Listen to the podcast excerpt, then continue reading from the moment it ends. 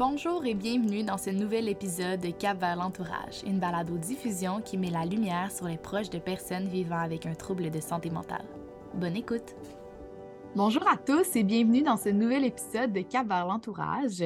Aujourd'hui, dans le cadre des Journées de la schizophrénie, je suis très heureuse d'accueillir Suzanne Péloquin, qui est mère de trois enfants, pour discuter de son expérience de mère. Salut Suzanne! Allô?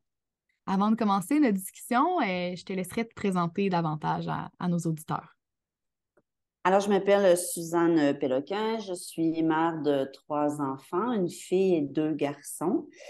Une fille d'une quarantaine d'années et un garçon de 36 ans et un autre garçon qui a eu 30 ans.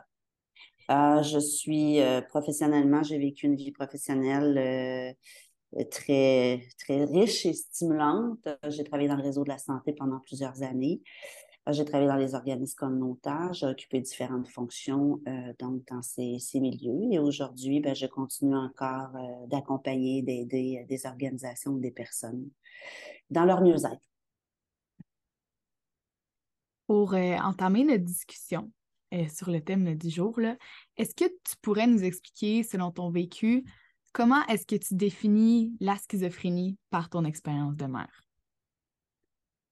La schizophrénie, c'est euh, une maladie chronique au même titre que euh, quelqu'un, par exemple, qui est atteint euh, d'un problème de diabète ou d'un problème d'insuffisance rénale ou d'un problème pulmonaire récurrent. Donc, c'est une maladie qui arrive dans la vie d'un de tes proches dont tu n'avais pas prévu, bien sûr, et donc tu prends conscience que, qu'elle va persister, qu'elle va rester dans la vie de la personne que tu aimes. Je pense que c'est un premier état de choc quand tu constates qu'un de tes enfants va avoir une, une problématique de santé pour la vie. La schizophrénie est, que j'ai vécue comme mère, que j'ai observée, que j'ai que j'ai entendu aussi à travers le vécu de bien d'autres parents, euh, c'est des périodes de souffrance entremêlées de périodes de succès, d'espoir. Euh, c'est des périodes euh, pour la personne elle-même d'incompréhension. Elle ne comprend pas ce qui arrive, elle ne comprend pas ce qui se passe dans sa tête, elle ne comprend pas à faire la différence, je dirais, entre la réalité parfois, puis des hallucinations qui se présentent à elle. Fait que quand tu es dans tes scénarios de. On a juste toi puis moi à s'imaginer que, tu sais, quand moi, je sais pas, je rentre dans un, un souterrain, par exemple, un stationnement souterrain, puis qui est deux heures du matin, ça vient vite les possibilités qu'il y a peut-être euh, une personne malveillante qui me veut du mal. je vais sortir mes clés au cas où. Euh, je vais regarder en arrière. C'est un peu ça la schizophrénie. C'est aussi avoir des scénarios de ce type-là, ou des sentiments que ça va plus ou moins bien, ou dans certains cas, des hallucinations qui t'amènent à pas tout à fait être dans la même réalité euh, que moi je suis. Ceci dit, il serait faux de croire que ces, ces, hallucinations font en sorte que la personne a une déficience intellectuelle, qu'elle ne comprend pas, qu'elle est déconnectée de la réalité. On est déconnecté de la réalité seulement quand on est dans un état aigu de la maladie. Et c'est des, des, moments qui sont plutôt euh, restreints quand la médication fonctionne bien. Ça prend euh, beaucoup de courage pour euh, composer avec la schizophrénie. Beaucoup, beaucoup, beaucoup de courage. Parce que la médication, les traitements, sont des traitements qui sont qui rendent parfois la personne un peu apathique, qui va lui enlever une certaine euh, empathie à la vie, joie de vivre, parce que ça calme les hallucinations, ça calme dans le fond ce qu'on appelle les symptômes négatifs, mais ça enlève aussi l'espoir, la spontanéité, l'énergie pour euh, faire des, des choses puis réaliser tes projets.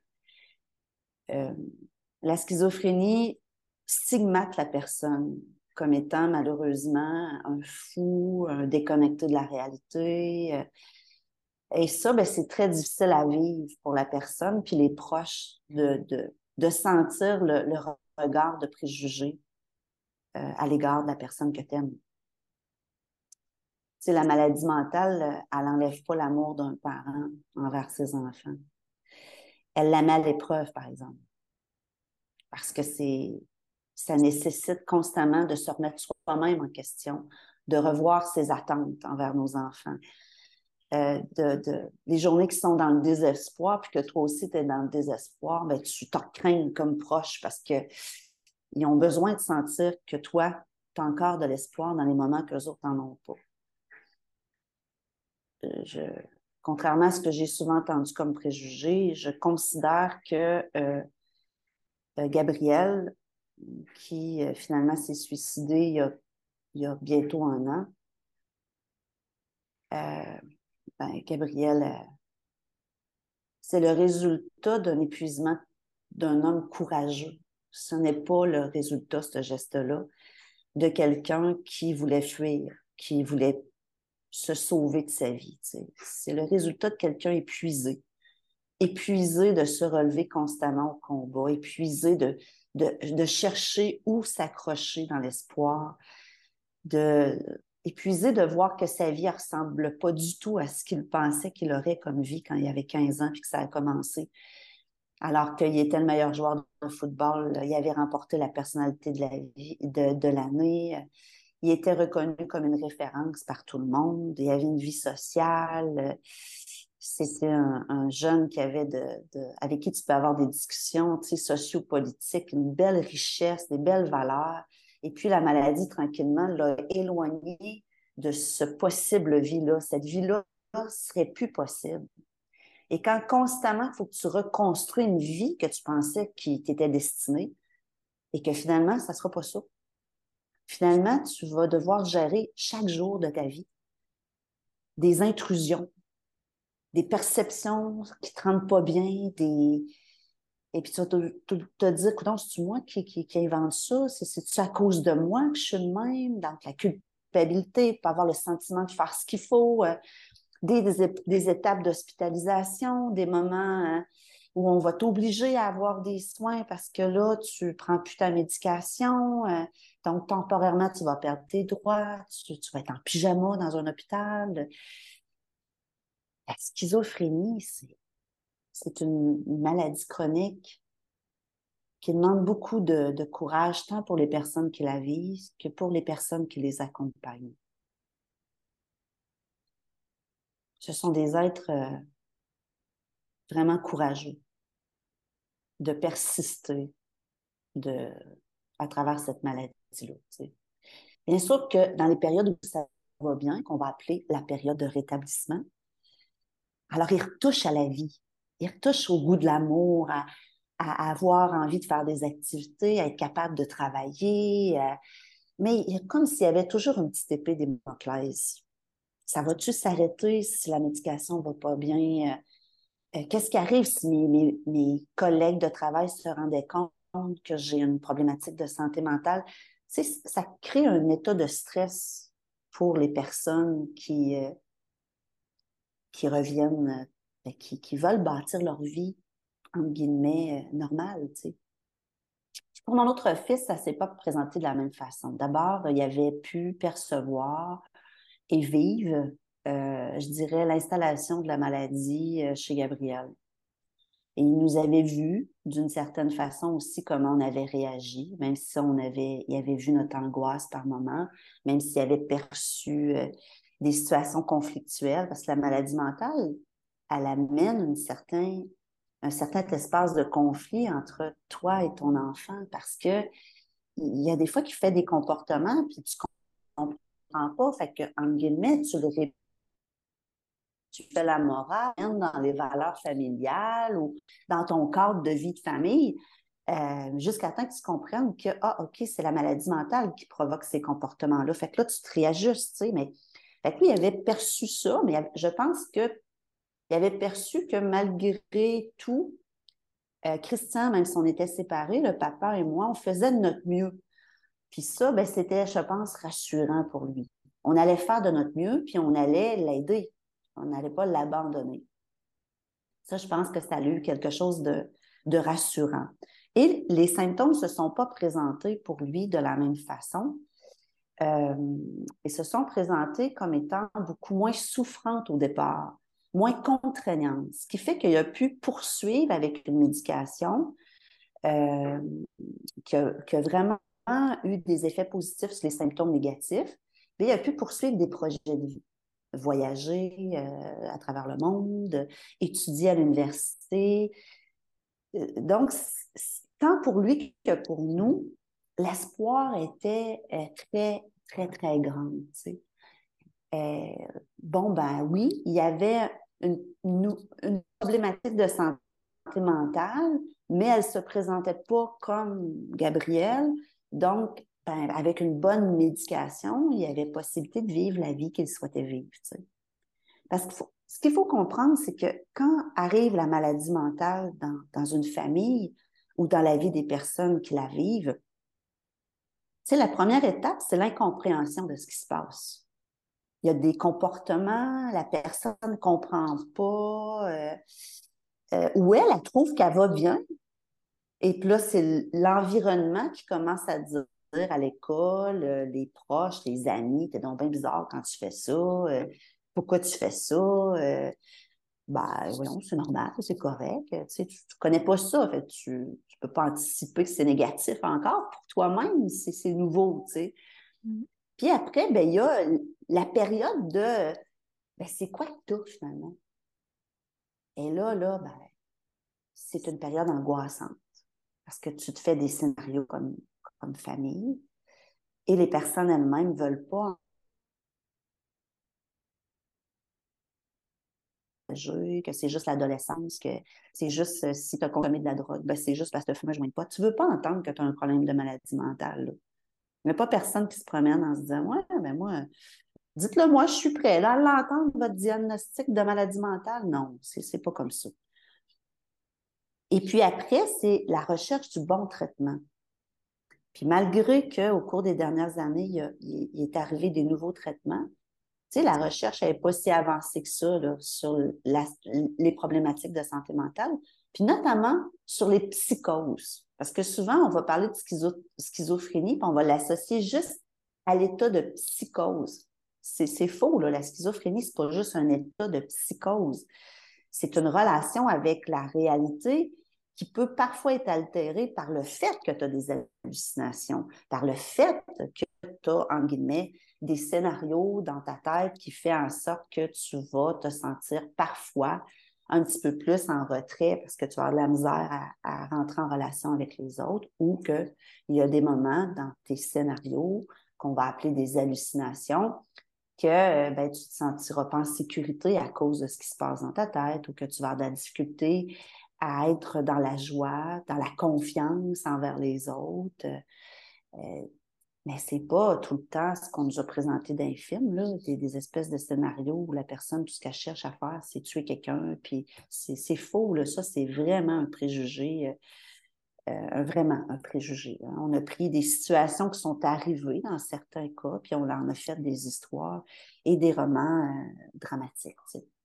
Mm-hmm une fois que la médication, euh, pendant cette période-là d'ajustement de médication, c'est une période qui est très difficile pour tout le monde parce que la personne elle-même ne se reconnaît pas. Si c'est une personne qui est habituée de se lever tôt le matin, puis à prendre la médication, puis là maintenant elle dort toute la journée, elle ne se reconnaît pas à cause des effets secondaires de la médication. Mais nous non plus, on ne la reconnaît plus. Puis, tu sais, souvent, ce que je disais, c'est aux équipes soignantes, ça marche pas, là, cette médication-là. Je ne retrouve plus l'essence de mon enfant. Je ne retrouve plus le fond de sa personnalité. La maladie, elle n'a pas, pas enlevé. La maladie, c'est pas un tsunami qui enlève tout sur son passage. Elle n'a pas enlevé toute la personnalité intrinsèque de mes enfants que je connais depuis que j'ai dans mon bedon, puis que j'ai vu grandir. Et quand moi, la, la médication, ces périodes d'essai-là, où je ne retrouve plus mon fils, ça, c'était des périodes de grande souffrance pour moi. Je suis prête à vivre et à accepter que mon enfant a une maladie, mais de grâce, je, je veux retrouver mon fils, une partie de mon fils. Puis mes enfants, ben, c'est des enfants gentils. Gabriel, c'est un grand protecteur, tu sais, au football, là, il a appris à protéger son équipe, lui. Ben, nous, on a fait partie de son équipe jusqu'au dernier jour de sa vie, tu sais. Même dans, dans la manière dont il a décidé de se suicider, il s'est organisé pour nous protéger. C'est un grand protecteur. Dans le cas de Michael, Michael, c'est un être d'une hyper-socialité. C'est quelqu'un que tout le monde aime parler avec lui. C'est quelqu'un d'agréable, de, très intelligent, qui s'intéresse à plusieurs sujets.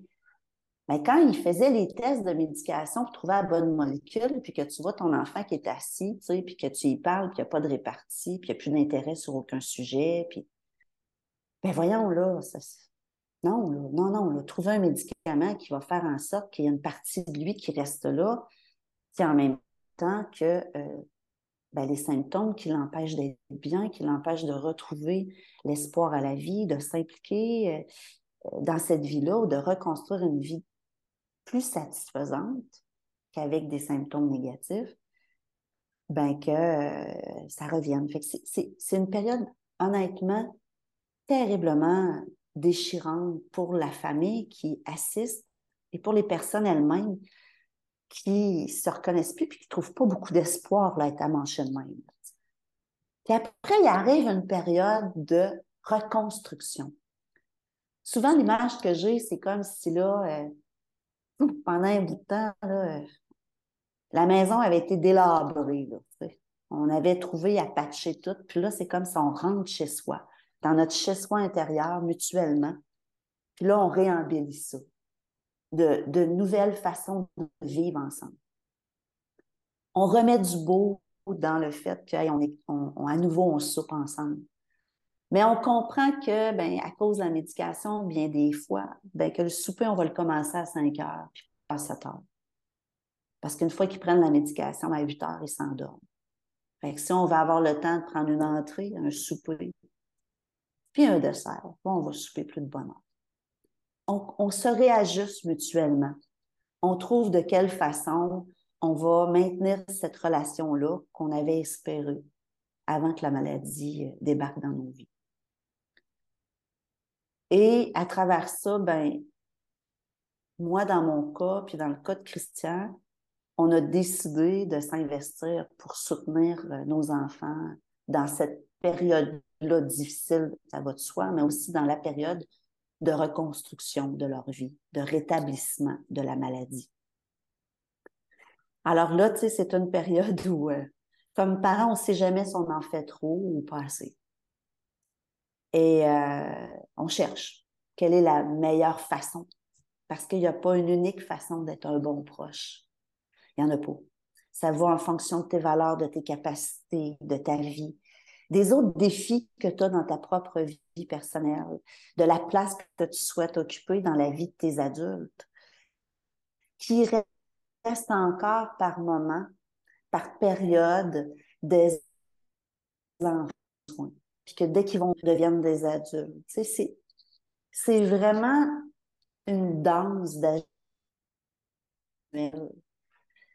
Moi, j'ai appris à travers ces enfants-là parce qu'ils ont été des grands enseignants, à mieux savoir c'est quoi mes besoins, à mieux prendre soin de mon propre bonheur, à le protéger quand il est là. et non pas juste en mettant des limites, mais en sachant qu'est-ce qui me rend heureuse. Parce que quand moi je suis heureuse, je suis une meilleure maman pour mes enfants, mes trois enfants. Puis je suis aussi une meilleure grand-maman pour mes petits-enfants. Puis je suis une meilleure blonde pour mon chum. Puis je suis une meilleure euh, citoyenne. parce que j'ai de la satisfaction à, ma propre vie. J'ai jamais laissé mes enfants m'amener dans le fond avec eux. Lorsqu'ils étaient dans le fond, j'essayais de maintenir une main près d'eux sans rentrer dans le fond. Mais je peux dire que c'était dur par moments, tu sais. Mais je me disais, si je m'engouffre avec eux, c'est pas eux qui vont me sortir de là. Ils ont besoin de moi une fois qu'eux autres, ils émergent de cette, cette période de, de, souffrance-là. Puis tu sais, la maladie mentale, en plus, quand tu es une personne qui a une problématique de santé mentale puis que tu es hospitalisé, tu n'as pas beaucoup de visites. ça, ça m'a. J'ai eu des proches autour de moi, des amis qui sont rentrés à l'Institut en santé mentale avec ces longs corridors gris, qui, qui fait peur un peu avec tout ce qu'on a pu entendre du Robert Gifford, Saint-Michel Archange, les espèces de préjugés qui, qui avait autour de cet établissement-là, qui n'a rien à voir encore là avec la réalité.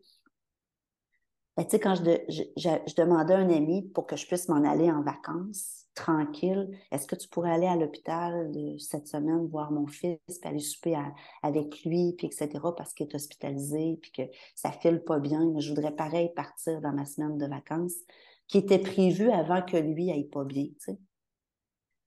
Euh, parce que quand je vais revenir de mes vacances, je vais pouvoir continuer d'être présente à sa vie, mais il faut que je parte en vacances, tu sais. Euh, puis qu'il euh, acceptait, tu sais, j'étais tellement reconnaissante.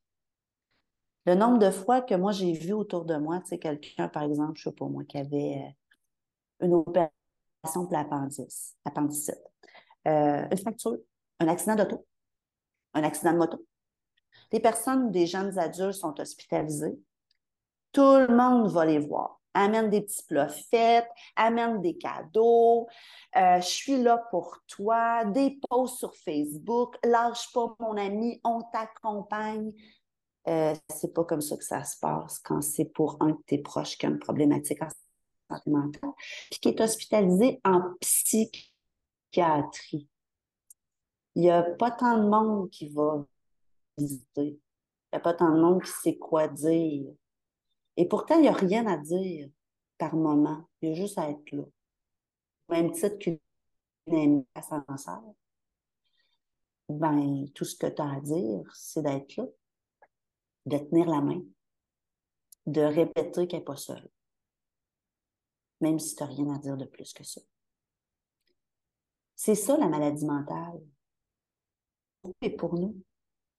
Fait souvent, quand les gens disent euh, Ouais, mais il faut agrandir votre réseau, moi, je peux te dire que j'ai travaillé, puis vraiment, il y, a eu, plein de monde autour de moi qui se sont euh, impliqués dans la vie de mes deux garçons, par amour, là, pas par pitié, par amour puis reconnaissance de, de leur, leur, grande capacité, du courage que ça prend, tu sais, euh, de, de, passer à travers la maladie mentale, puis aussi de mon audace, je vais le dire, de faire plusieurs soupers en présence de mes fils, puis d'expliquer les comportements. Ben là, il va se coucher parce que c'est normalement à tous les jours, c'est la période entre 5 et 7 où il y a le plus de symptômes, Gabriel. Puis, euh, il a besoin d'aller se retirer pour continuer d'être avec nous. Puis là, les gens comprenaient que c'est quelque chose, hein? oui, c'est courageux. C'est pas facile. Puis le travail qu'on a à faire, nous, notre job de proches, puis d'amis, puis de membres de l'entourage, puis c'est d'essayer de ne pas en ajouter une couche. Ben, c'est pas toujours facile. Il ne faudrait pas que le monde pense que j'ai toujours été euh, top notch, puis j'ai jamais poigné les nerfs. Non, non.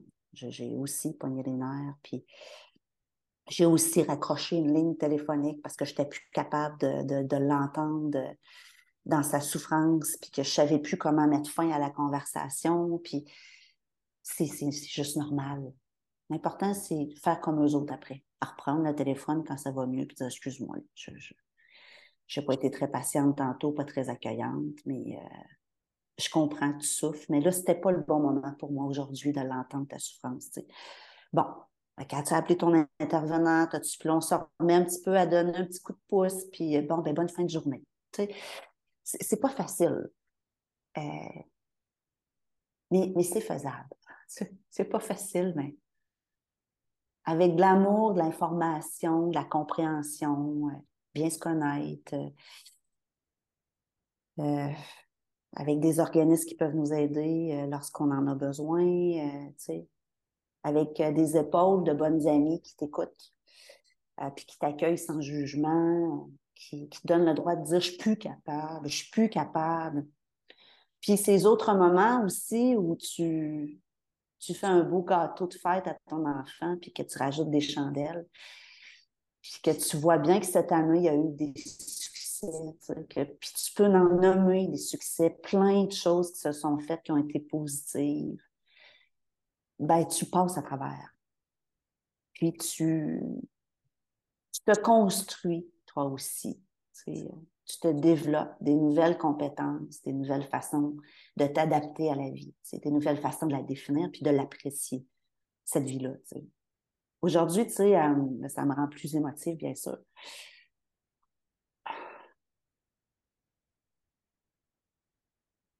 Ça va faire. Excusez.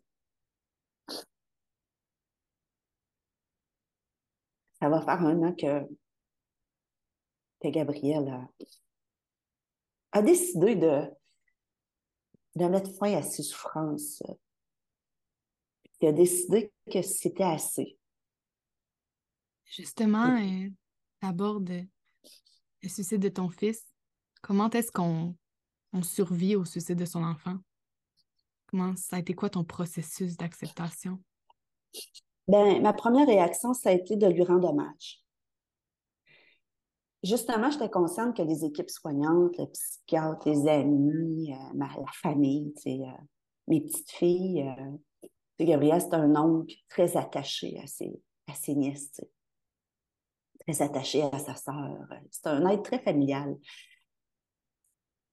Je voulais pas qu'il parte comme étant quelqu'un qui avait raté sa vie, puis je voulais pas qu'on retienne le dernier jour de sa vie. C'est le jour de notre mort, c'est c'est un jour sur le calendrier de notre vie. C'est pas toute notre vie. C'est loin d'être toute notre vie. Moi, je voulais qu'on retienne ce qui avait été.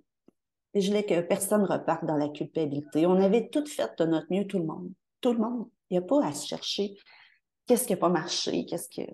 Tout le monde. Ses voisins, c'est tout. Fait qu'on a fait une activité hommage, moi puis euh, moi puis la famille, on a organisé ça. Ça a été magnifique. On a filmé l'événement, puis j'ai réécouté cet événement-là en, septembre dernier, puis pour euh, le 19 mars, ça va faire un an qu'il a décidé de, s'envoler vers son propre bonheur. On va réécouter ça en famille. Puis, tu sais, il est venu une 150 personnes à peu près qui connaissent, qui nous connaissent, beaucoup qui connaissaient Gabriel. Et tout le monde a, plusieurs personnes ont rendu hommage, que ce soit ses équipes sonnantes, que ce soit le psychiatre, que ce soit des, collègues, des amis, etc. Les membres de la famille, les petites sœurs, tu sais, il y a peut-être une trentaine de personnes qui ont rendu hommage à Gabriel. Et tout le monde disait la même chose de Gab. Tout le monde a, parlé de lui, pas de la maladie. On parlait de son courage face à la maladie. Mais de lui, de ce qu'il était, sa gentillesse, euh, euh, son petit côté euh, charmeur, sa délicatesse. Il était gentleman, il était serviable, toujours en train de rendre service à quelqu'un. C'est de ça qu'on a parlé. C'est de ça que je veux me souvenir, tout en me rappelant quand même l'énorme souffrance qu'il a vécue, parce que ça me permet de, quand même de transformer le geste de suicide en un geste de droit sur sa vie s'il n'y avait pas eu de souffrance, je n'avais pas assisté à la souffrance, peut-être que j'aurais de la difficulté d'interpréter le geste de suicide sans m'associer de la culpabilité qui va avec. Le suicide amène nécessairement des questionnements. C'est un choc, c'est un traumatisme. Tant pour la personne qui décide de le faire que, que nous, qui assistons à ça, qui le vivons. Et quand les questions me visitent, parce que ben oui, des fois les questions de visite. Est-ce que j'aurais pu faire ça? Est-ce que cette journée-là, dans le fond, j'aurais dû tourner à gauche au lieu de tourner à droite? Parce que si j'avais tourné à gauche, journée-là, je serais arrivée soit cinq minutes avant qu'il se suicide ou, ou j'aurais été face à mon fils mort. Oui, tu te poses des questions, c'est normal. Mais je les accepte, ces questions-là, puis j'y réponds. Ben, Suzanne, tu sais, ça aurait changé quoi, tu sais? Tu aurais changé quoi? Puis là, je me réponds. Puis, tu as été là, tu as été une bonne mère. Puis, tu l'as dit quelques jours avant à quel point tu avais été une bonne mère. Puis, va pas dans toutes ces fois que peut-être tu aurais pu faire mieux. Tu Fait qu'il y a une étape de, s'accueillir dans la souffrance que ça nous fait vivre à nous. Puis, euh, en parler, en parler euh, avec des gens qui, qui, comprennent ta souffrance et non pas juste complaisants. Là.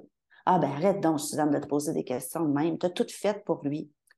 Même si tu me dis d'arrêter de me poser des questions, je vais m'en poser pareil. Je préfère le dernier bout de la phrase. Pourquoi tu te poses des questions malgré tout ce que tu as fait pour lui? Ben parce que dans le fond, pendant que je me pose des questions, une partie de moi me met en contact avec lui aussi. La famille, nous, on est une famille qui a toujours été proche, très unie. Fait qu'on a fait euh, des rituels. le jour de sa fête, on est parti avec ses cendres. Puis on est allé dans un parc que, Gabriel aimait marcher. Puis on a fait un feu parce que Gabriel aimait faire les feux. Puis on s'est répété à quel point il avait été une contribution positive dans notre vie. Les rituels sont importants pour nous aider à transcender la mort de quelqu'un et accepter que cette mort est venue par un suicide. Je fais des activités euh, où je parle de lui. Euh, donc, je le garde vivant. Je le garde vivant dans sa beauté. Et je reconnecte par moment. Ben, c'est plus facile de me reposer.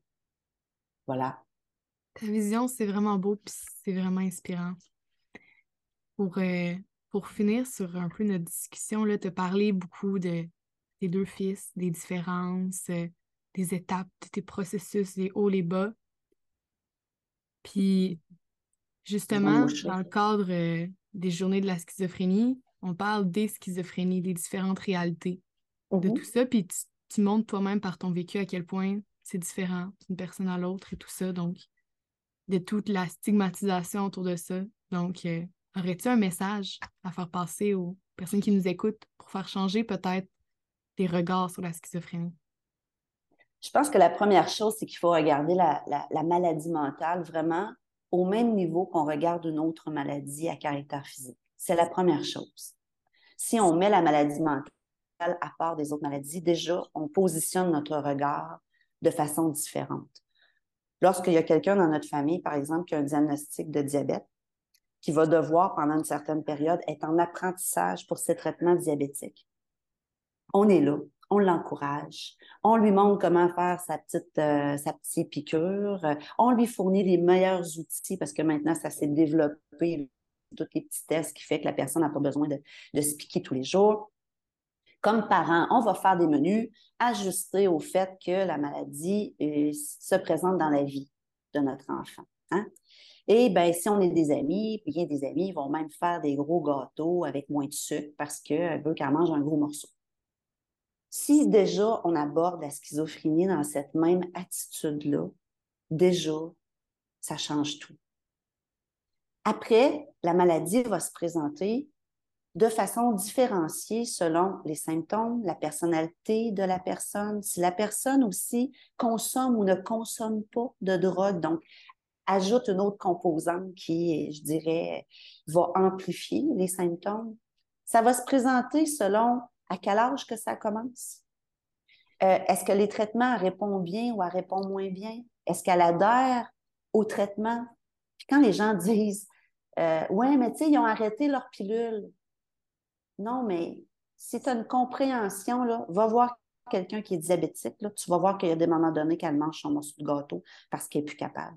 Puis tu vas voir qu'elle ne suit pas toujours le, le protocole. Puis qu'il y a des journées qu'elle ne veut pas se piquer. Quand tu regardes ça sur le même pied, tu vas moins juger ça. Fait que c'est normal, ça fait partie de la maladie à un moment donné de penser que tu es guéri parce que tu ne la veux pas, cette maladie incurable-là. Fait que tu vas remettre ça en question quand tu vas bien parce que tu as l'impression qu'enfin, c'est terminé. Tu seras plus malade, tu vas retourner à la vie que tu aurais voulu avoir. Ben, là, tu arrêtes ta médication, puis finalement, oups, c'est pour la vie d'avant. Fait qu'on recommence le processus. Comprendre que ça, c'est des étapes qui sont normal de la maladie. Et les accepter. Et dans ce temps-là, dit que c'est plate, mais il faut encore plus collaborer, convaincre. Puis des fois, malheureusement, on est obligé d'avoir recours à des mesures légales qui sont des requêtes de garde ou des ordonnances Malheureusement, ça devrait toujours être le dernier recours, mais ça arrive qu'on est obligé de se rendre à des actes comme ceux-ci. Ensuite, ben, il faut continuer de nourrir la, vie de la personne. Peut-être que je ne suis pas capable. Tu sais, je me souviens les premières fois avec Gabriel, on aimait ça aller au cinéma, ça a été quelque chose qui a été difficile pour moi. Tu sais, nous autres, on, aimait beaucoup les films de Marvel, tu sais, puis on allait au cinéma ensemble. Fait que moi, quand il a commencé à être malade, je l'ai l'amener au cinéma. Et écoute, au bout de 15-20 minutes, il quittait le film. Je ressortais de là en pleurant parce que je n'étais même plus capable d'écouter un film au cinéma avec mon enfant. Tu sais. Ben, à un moment donné, j'ai compris que ce n'était pas au cinéma que je devais écouter un film avec lui. Puis qu'avec Gabriel, je pouvais écouter encore un film de Marvel, mais il ne fallait pas qu'il y ait de violence dedans parce que ça, ça, créait une peur. Euh, alors qu'avant, il n'y avait pas, ça ne créait pas de peur. Puis, ben, notre film, ça allait prendre deux jours pour l'écouter, 15 minutes à la fois. Mais je pouvais encore écouter un film. Donc, y a de, de regarder, poser notre regard sur qu'est-ce qu'on peut faire pour continuer de vivre une relation satisfaisante avec notre proche. Fait qu'il y a une posture qui est à prendre, puis quand tu sais pas, puis quand tu, ben, il faut que tu ailles chercher de l'aide pour savoir un peu mieux comment, tu sais. Puis il y a des périodes qu'il faut que tu te reposes, puis que tu te distancies, puis c'est normal, puis c'est correct, puis c'est ce que ça prend, tu sais. Puis il y a grand, un grand niveau de confiance. Les, les gens matures, mes enfants ont pris de la maturité, mais mes trois enfants ont pris de la maturité. Ma fille aussi, qui n'a pas de problématique de santé mentale. Elle s'est développée, elle C'est juste normal. La différence, c'est que la maladie mentale, c'est comme si elle, mettait un frein. Ça va être plus, long. Les Mexicains ici, ils disent despacio, lentement. C'est le mot qu'ils disent le plus souvent. Alors peut-être qu'effectivement, tu sais, c'est plus lentement que va se développer la maturité, la capacité d'être autonome, parce qu'il y a des intrusions constantes d'une maladie que tu ne veux pas, que tu ne sais pas trop comment composer avec ses symptômes, etc. Et euh, ben, de répéter les histoires que tu lis dans le journal, dans le journal tu sais, qui dit euh, Ouais, as-tu vu ça? Il paraît que c'est un psychotique, c'est un schizophrène. Ben, arrête de répéter des histoires de même qui, au contraire, dit plutôt, ben, Colin, quelle détresse. Quelle détresse cet événement-là qui s'est passé? Qu'est-ce qui a pu se passer pour qu'une personne ben, se retrouve euh, à poser un geste, euh, un geste dangereux pour elle-même ou pour les autres? Des fois, c'est juste que la personne, le diagnostic n'a pas été posé ou elle n'a pas de service ou euh, elle n'a pas de réseau pour l'aider. Sors du préjugé. Répète-le pas toi-même, le préjugé. Puis la dernière chose que je dirais, c'est, mais va à la rencontre des personnes qui ont un diagnostic et intéresse-toi à la manière dont ils vivent les choses. Tu sais, la maladie mentale, pour moi, c'est comme si j'avais appris une nouvelle langue. Ben, un nouveau dialecte, une nouvelle façon de, comprendre la vie. Tu sais, c'est un état d'esprit une langue, c'est un état d'esprit. On ne peut pas juste changer des mots. Il faut, intégrer la langue avec l'état d'esprit qui va avec la langue. La maladie mentale, c'est un peu la même chose. Puis la ben, je dirais la schizophrénie, mais surtout les états psychotiques. Parce que la schizophrénie comme telle, c'est une, fois que les, les symptômes sont résorbés, c'est pas une maladie mentale qui est si différente des autres. C'est vraiment les, les états plus psychotiques, les hallucinations persistantes qui sont difficiles. Le reste, bon, euh, c'est pas très différent même en guillemets en termes de symptômes qu'une dépression ou quelqu'un qui est bipolaire. Un état plus apathique, de ne pas avoir d'intérêt pour la vie, est un peu, euh, euh, bon, avoir de la difficulté à se mettre en action. bon, puis tout ça, une partie qui vient entre autres des effets de la médication qui n'est pas provoqué par la maladie comme telle, mais qui est provoqué par l'effet que la médication amène ces effets secondaires-là. Va, à la rencontre. Tu vas découvrir des personnes qui ont peut-être, oui, une façon différente de t'expliquer, d'aborder la vie, mais il y a une partie de la façon qu'ils abordent la vie qui nous fait du bien.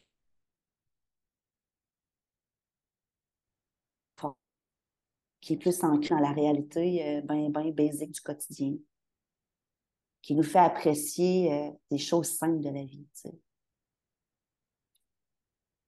Ils, sont des personnes riches qui peuvent nous apprendre beaucoup de choses par cette expérience non choisie, non volontaire, non désirée d'une maladie chronique pour une vie qui vont porter toute leur vie.